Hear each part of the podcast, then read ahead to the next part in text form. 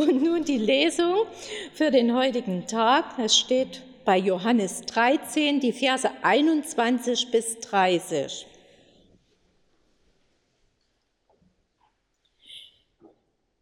Jesus wurde erregt im Geist und bezeugte und sprach, Wahrlich, wahrlich, ich sage euch, einer unter euch wird mich verraten. Da sahen sich die Jünger untereinander an, und ihnen wurde bange, von wem er wohl redete. Es war aber einer unter seinen Jüngern, der zu Tische lag an der Brust Jesu, den hatte Jesus lieb. Dem winkte Simon Petrus, dass er fragen sollte, wer es wäre, von dem er redete. Da lehnte der sich an die Brust Jesu und fragte ihn, Herr, wer ist's? Jesus antwortete, der ist's, dem ich den Bissen eintauche und gebe. Und er nahm den Bissen, tauchte ihn ein und gab ihn Judas, dem Sohn des Simon Iskariot. Und nach dem Bissen fuhr der Satan in ihn. Da sprach Jesus zu ihm, was du tust, das tue bald. Niemand am Tisch aber wusste, wozu er ihm das sagte. Denn einige meinten, weil Judas den Beutel hatte, spräche Jesus zu ihm, kaufe, was wir zum Fest nötig haben, oder dass er den Armen etwas geben sollte. Als er nun den Bissen genommen hatte, ging er alsbald hinaus, und es war Nacht. Worte der Heiligen Schrift. Gnade sei mit euch und Friede von Gott, unserem Vater und unserem Herrn Jesus Christus. Wir haben vorhin Gottes Wort gehört. Lasst uns in der Stille um den Segen des Wortes Gottes beten.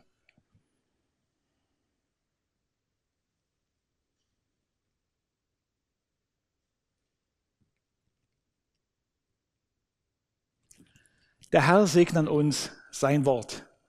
Amen. Wie steht es in den Schlagzeilen der Zeitung? Der Verrat. Nein, zu banal.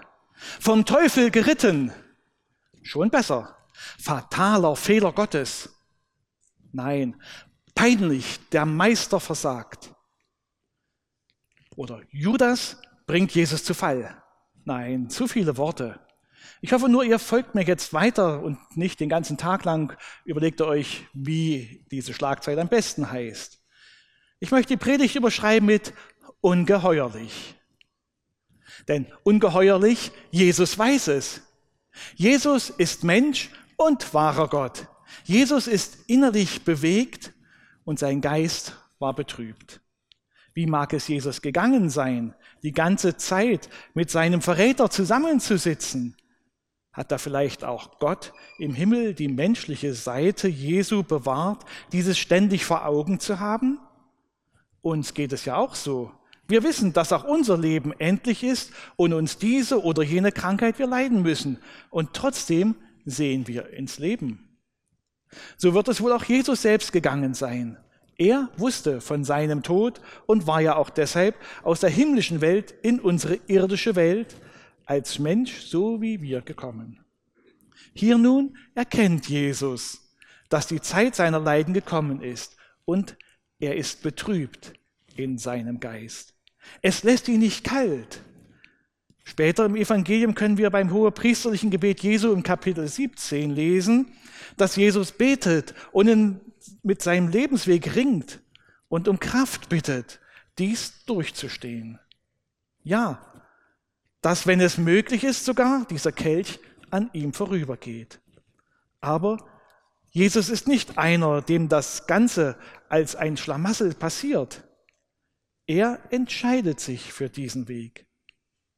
So spricht er hier den Verrat an.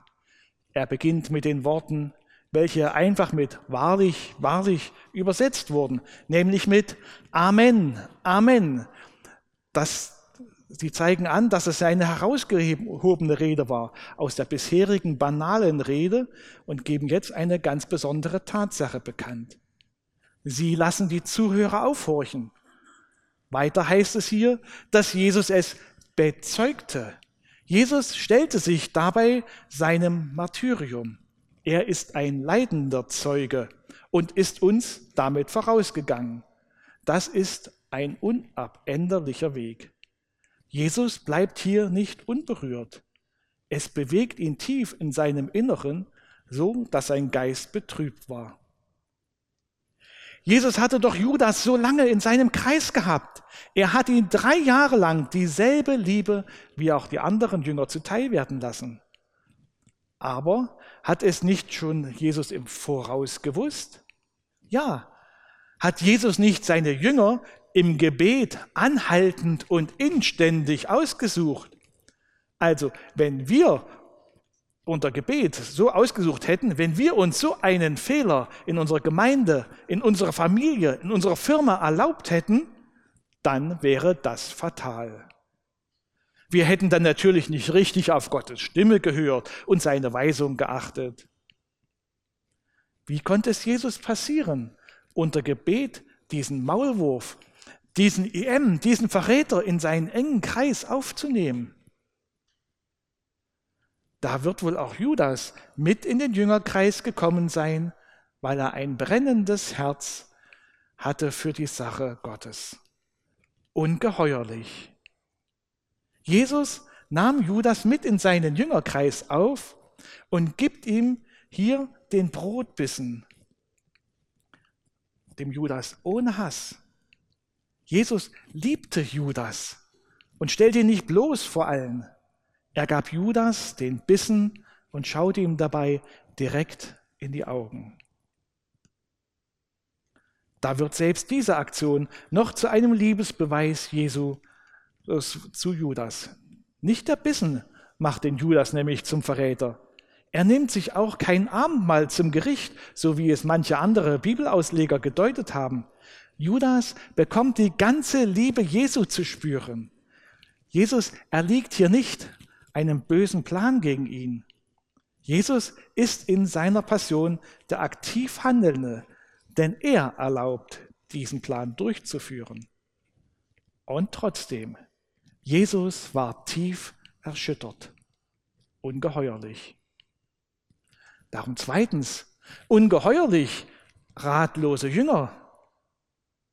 Ungeheuerlich, hier sehen sich die Jünger ratlos an.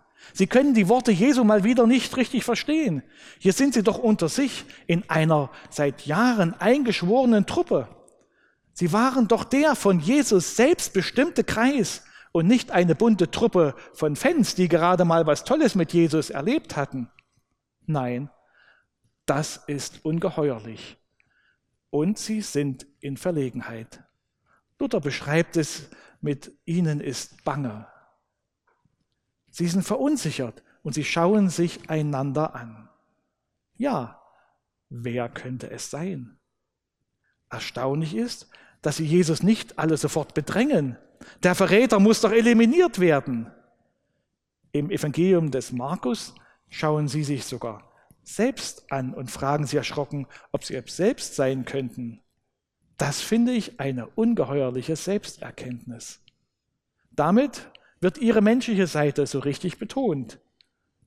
Oder ist es etwas anderes, Jesus nicht zu verleugnen oder später nur bei der Gefangennahme Jesu wegzurennen? Die Jünger sind ratlos. Ganz vorsichtig wird die Frage der Jünger durch Petrus wortlos über Johannes gestellt. Und Johannes, welcher hier als der, der an der Brust Jesu liegende Jünger ist, fragt so geschickt, dass Jesus zwar antwortet, aber die Antwort durch die anderen Jünger gar nicht verstanden wird. Die Jünger bleiben ratlos. Sie verstehen Jesu Ansprache an Judas als etwas ganz anderes. Sie sind schon wieder bei den ganz banalen Dingen. Judas könnte doch den Einkauf fürs Fest noch schnell erledigen oder als guter Jude den Armen etwas zum Fest geben.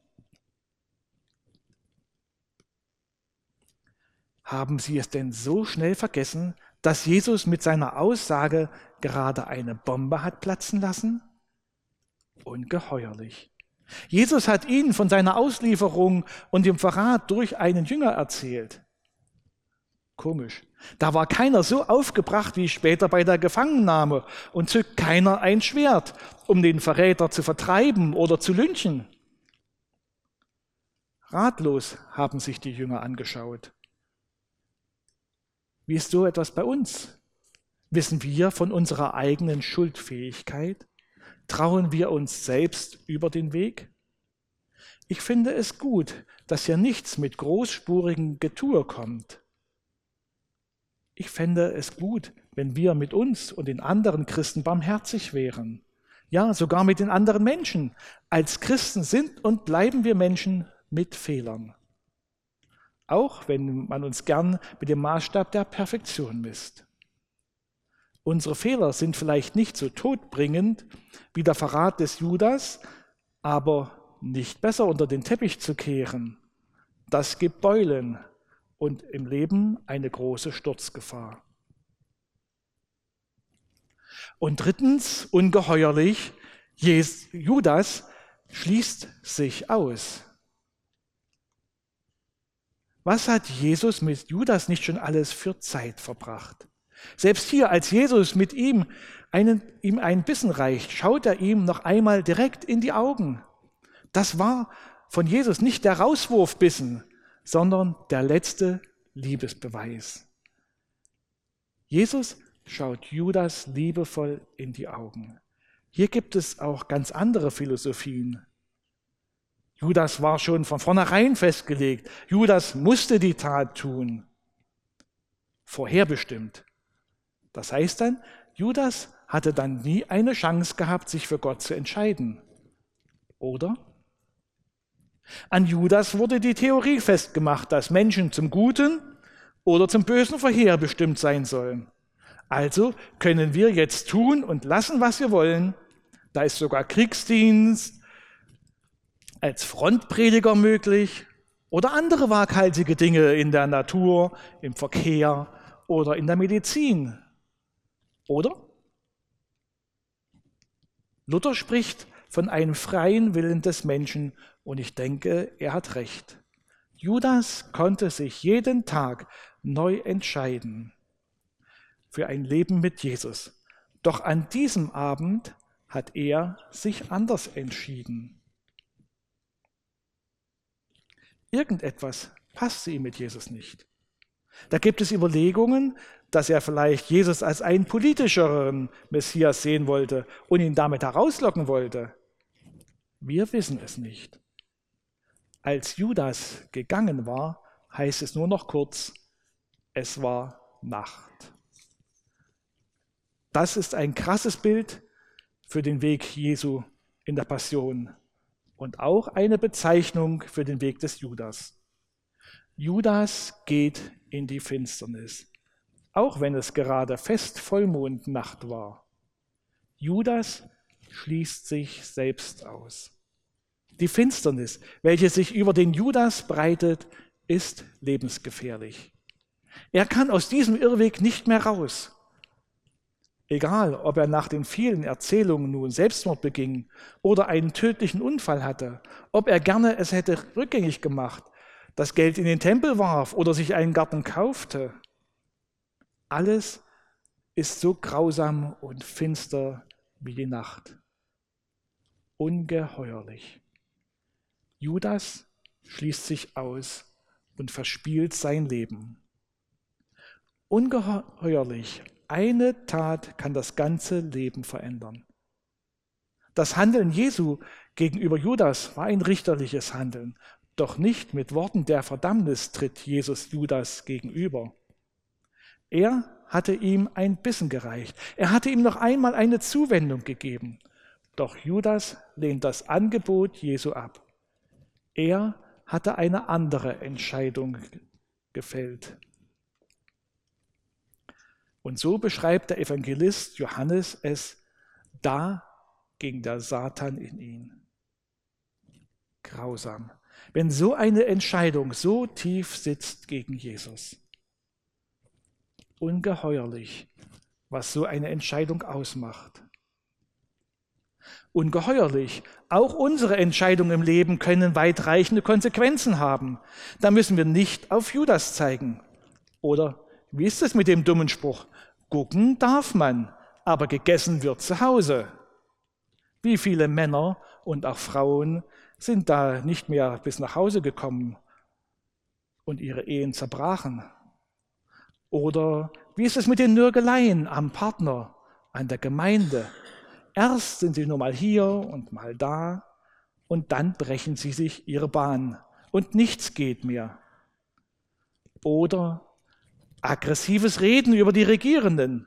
Werden sie zum Sturm auf die Macht, auf das Kapitol oder Morddrohungen gegen unseren Ministerpräsidenten, bloß weil er Entscheidungen trifft, die nicht jedem passen? Oder wie ist es mit den Gedanken über das Geld als Steuer? Welche Ausnahmen in die eigene Tasche sind da legal? Ungeheuerlich.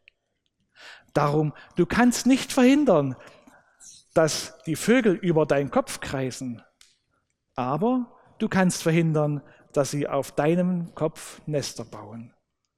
Suche darum immer wieder die Nähe zu Jesus und lass ihn bei dir zu Hause sein. Amen.